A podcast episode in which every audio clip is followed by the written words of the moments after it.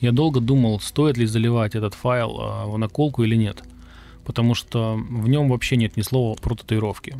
Но потом в какой-то момент подумал, что эта тема лично меня волнует, пусть уж будет. Друзья, я никогда не интересовался этой темой глубоко, да и до сих пор, в принципе, мои познания здесь очень такие поверхностные.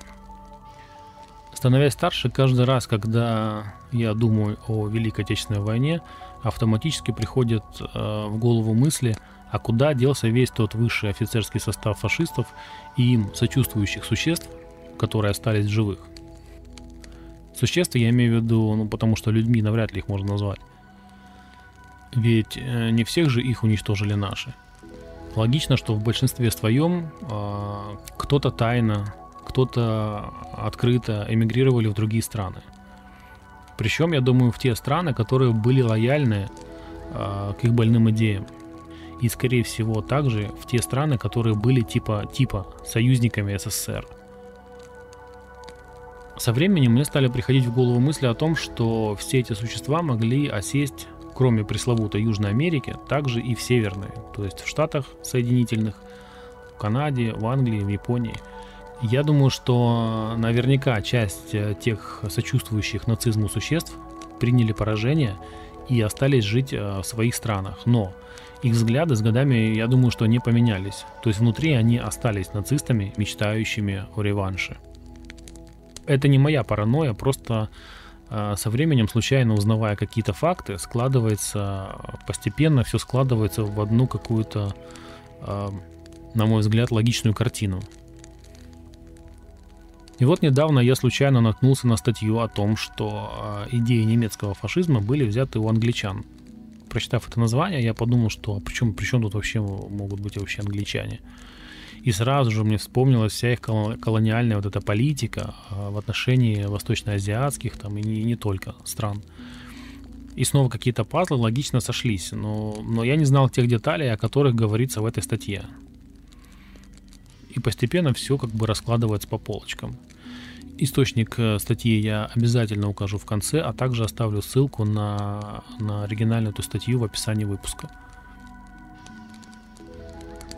Да, и как всегда я напомню, что этот подкаст можно послушать на всех основных аудиоплощадках, таких как Яндекс Музыка, Apple Podcast, ВКонтакте, Spotify, YouTube и даже Telegram. А мультисылка на все эти площадки будет указана в описании этого эпизода, поэтому переходите, выбирайте удобную для себя площадку и слушайте э, подкаст на ней.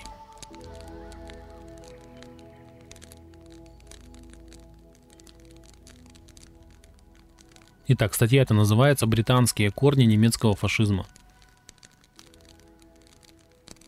Сегодня, когда старая Европа активно переписывает историю нашей страны и историю всей Второй мировой войны, а, проводит параллели между СССР и фашистской Германией. Невольно встает вопрос об э, истоках нацизма, о фундаменте, на котором базировалась идеология Третьего Рейха – по мнению многих экспертов, э, основой было прежде всего это англосаксонский национализм или расизм. Именно он и является той базой, на которой произошло становление нацизма в Германии. Идеологов Третьего Рейха всегда восхищала британская убежденность в избранности английского народа, основанная на «духе расы» в кавычках. Агрессивная политика завоевания новых территорий и жестокое подавление сопротивления населяющих их народов всегда а, обосновывалась правом избранности англосаксов.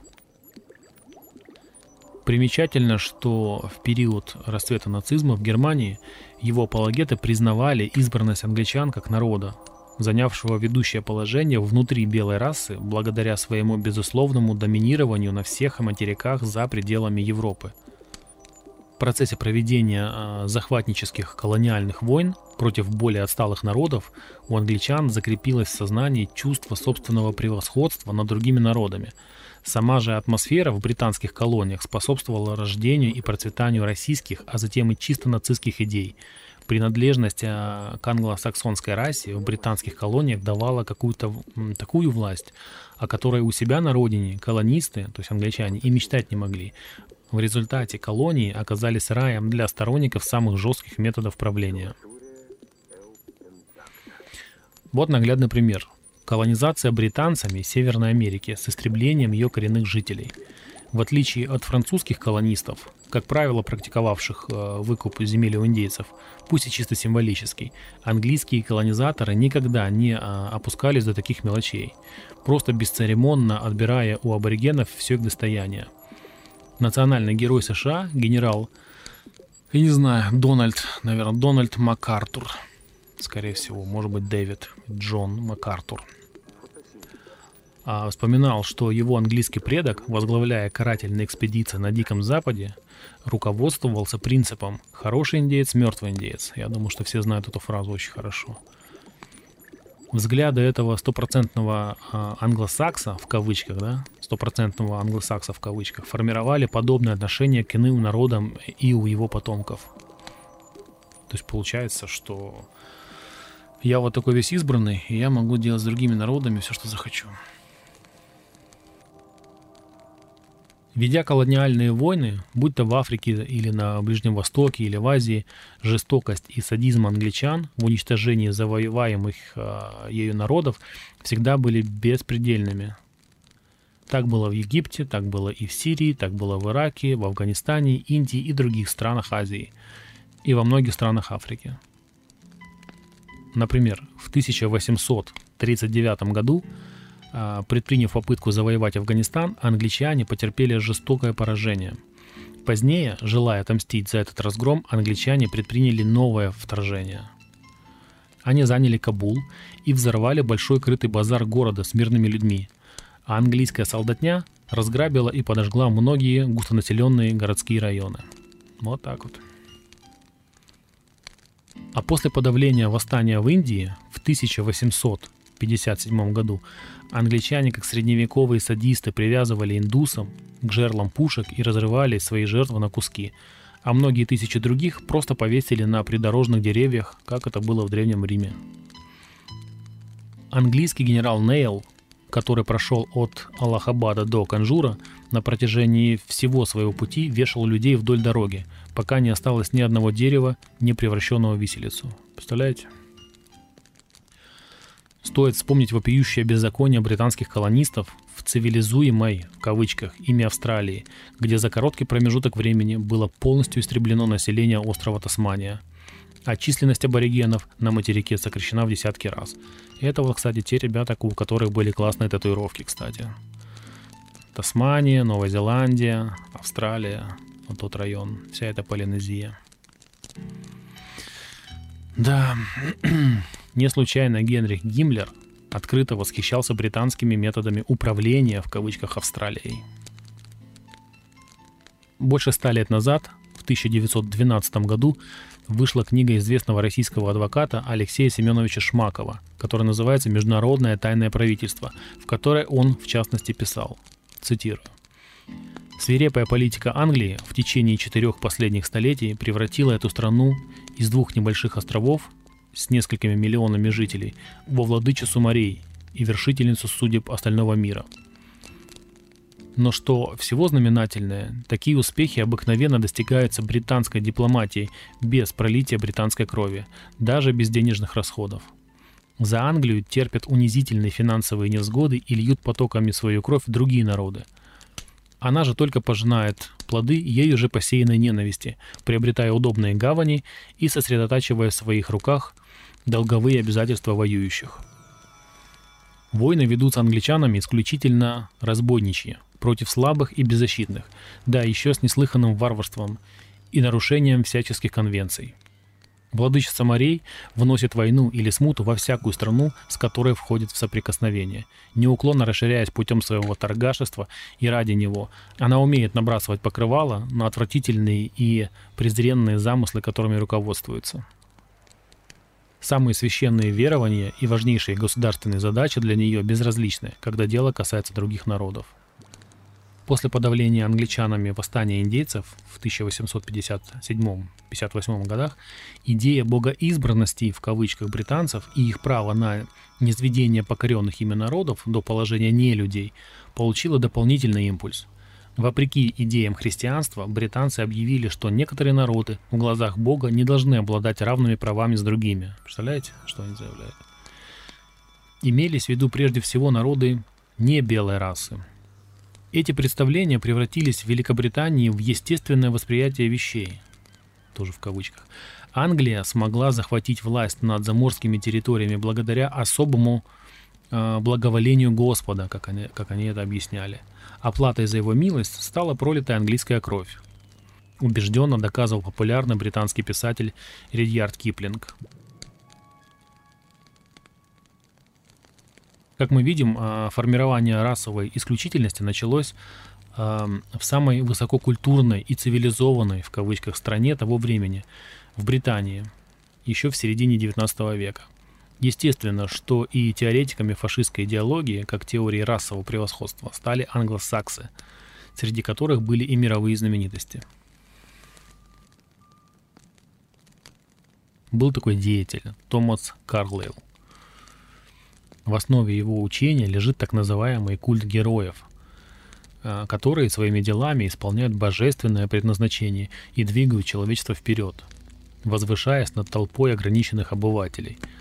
Нужно понимать, что к моменту возникновения этой теории Великобритания владела половиной Африки, Индии и частью Азии. Следовательно, и работорговля, и откровенный грабеж э, колоний однажды должны были найти свое «научное объяснение» в кавычках – и сэр Томас Карлейл объяснил, э, что существует избранная Богом нация англичан, которая не только может, но и должна порабощать, завоевывать и находить полезное эволюционное применение всяким другим бестолковым племенам полулюдей, по недоразумению населявшим эту планету. И разумеется, что э, с таким ярким теоретическим началом британцам тут же потребовалось как-то научно обосновать богоизбранность англичан. И вскоре Хьюстон Стюарт Чемберлен пишет свою знаменитую расовую доктрину, рассматривавшую арийцев в кавычках как, как единственную опору мирового развития. К слову, в 1925 году главный печатный орган нацистского движения Германии, который назывался «Народный обозреватель», назвал труд Чемберлина «Основа XIX века» Библией движения нацистов, что лишний раз подтверждает, что в основе нацистской идеологии Гитлера лежат именно английские авторы.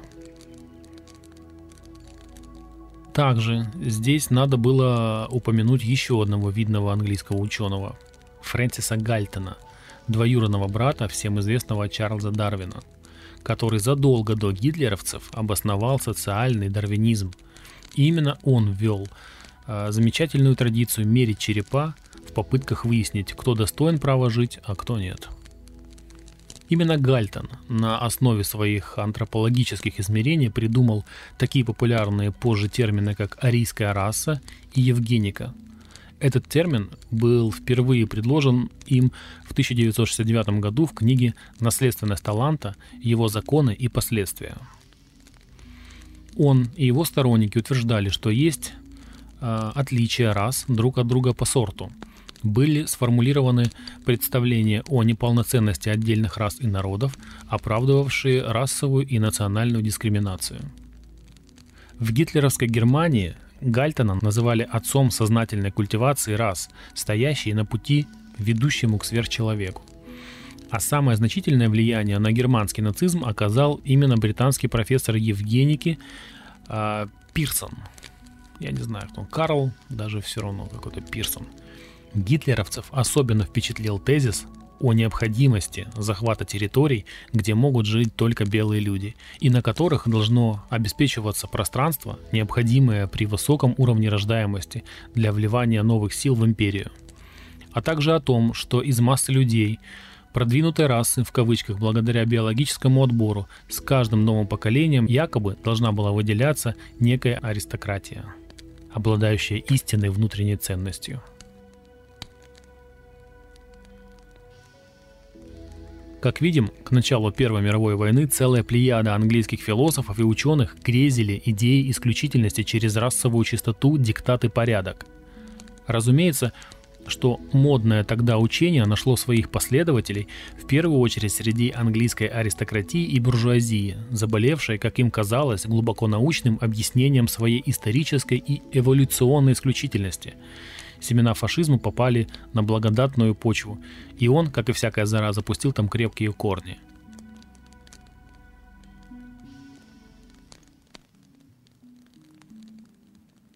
До 30-х годов 20 -го века фашизм был одним из самых модных и прогрессивных в кавычках направлений в политической жизни Европы – Мало кто знает, что членами фашистских партий были многие высокопоставленные особы Европы.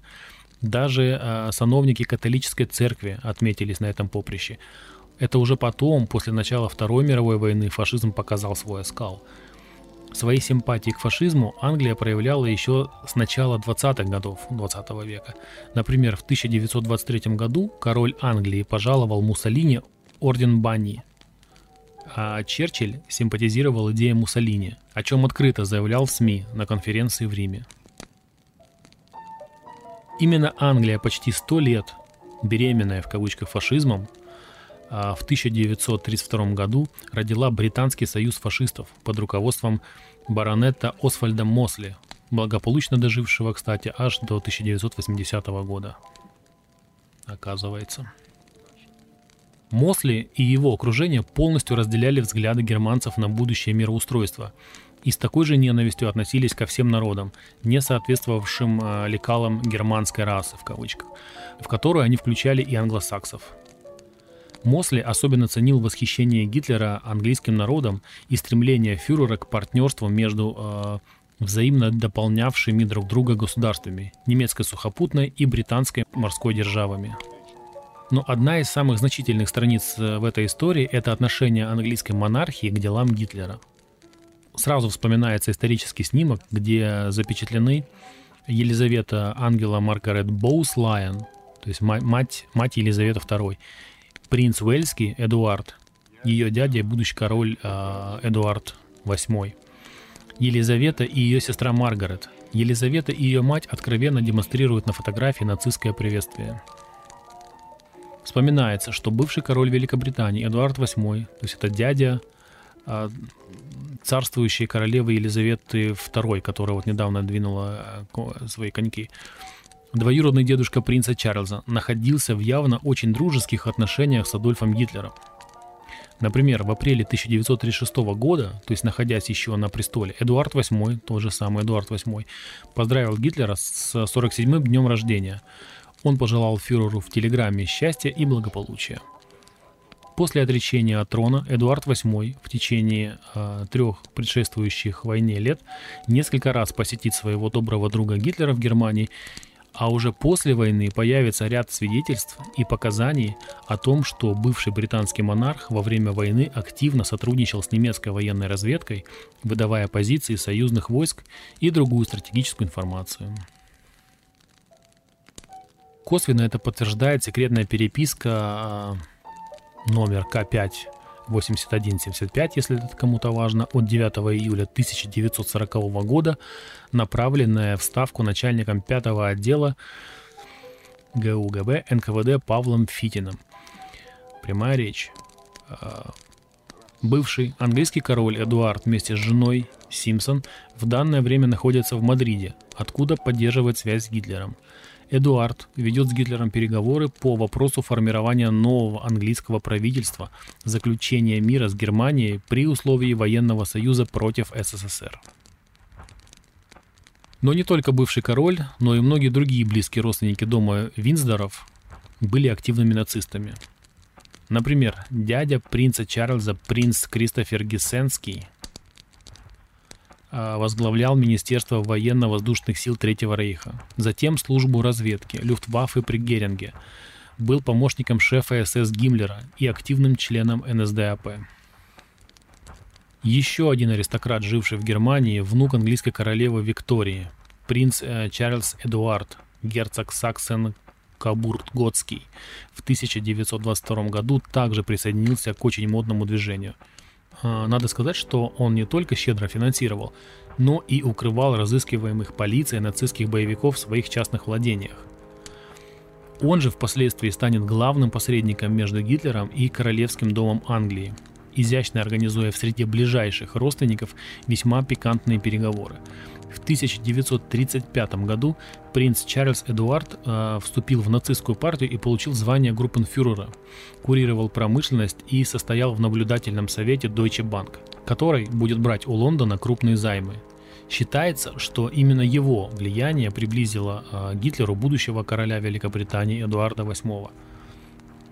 Как мы видим, приход Гитлера к власти получил в Англии полное одобрение. Полное одобрение королевского двора, аристократов, военных и служителей церкви, что выразилось и в материальной помощи, которая шла деньгами, металлом, нефтью и сырьем, танками, самолетами, пулеметами, не обращая внимания на угрожающие размеры вооружения и введение в Германии закона о всеобщей военной повинности – надо сказать, что ни одно немецкое правительство своей политической экспансии никогда не получало такой поддержки со стороны Англии, как правительство Адольфа Гитлера.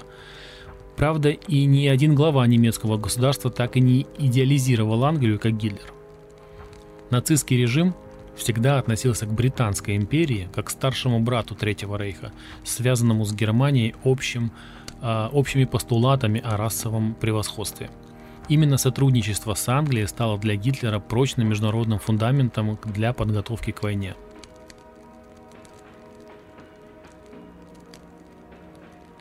Адольф Гитлер в открытую признавал, что пространство на востоке Европы, восточная часть Европы, должно стать для Германии тем же, чем была для Британии Индия – с восточными народами германские нацисты намеревались поступить точно так же, как англосаксы поступили с североамериканскими индейцами и австралийскими туземцами, рассматривая восточнославянские земли как свою Индию, да, в кавычках, а, предназначенную для массового заселения немцами.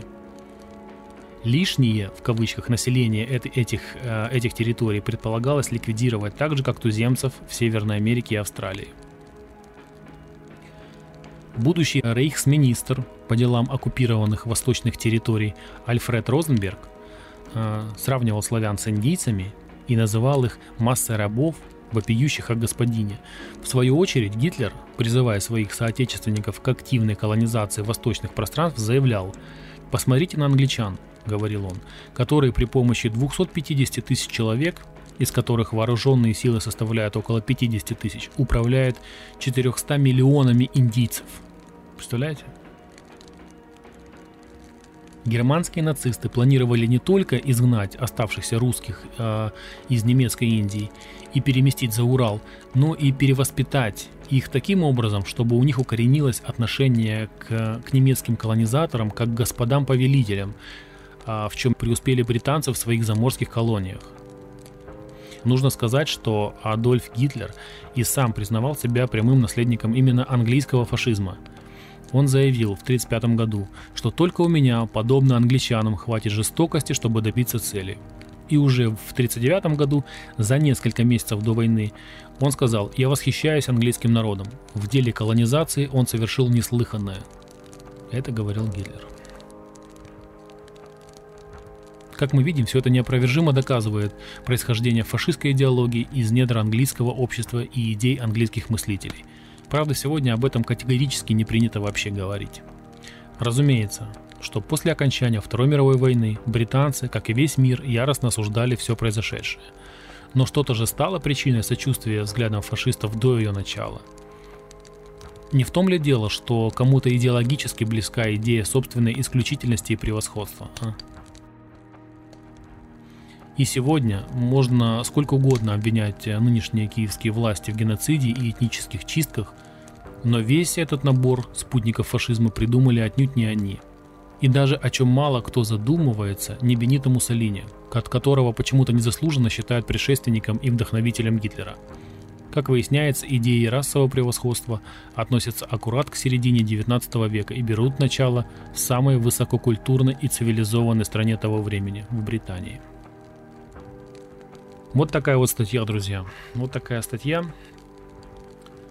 Мне было очень интересно ее почитать. Я понимаю, что возникнут вопросы, кто автор этой статьи, да, я все, я, я скажу сейчас. Э, это Дзен-канал История Аркана.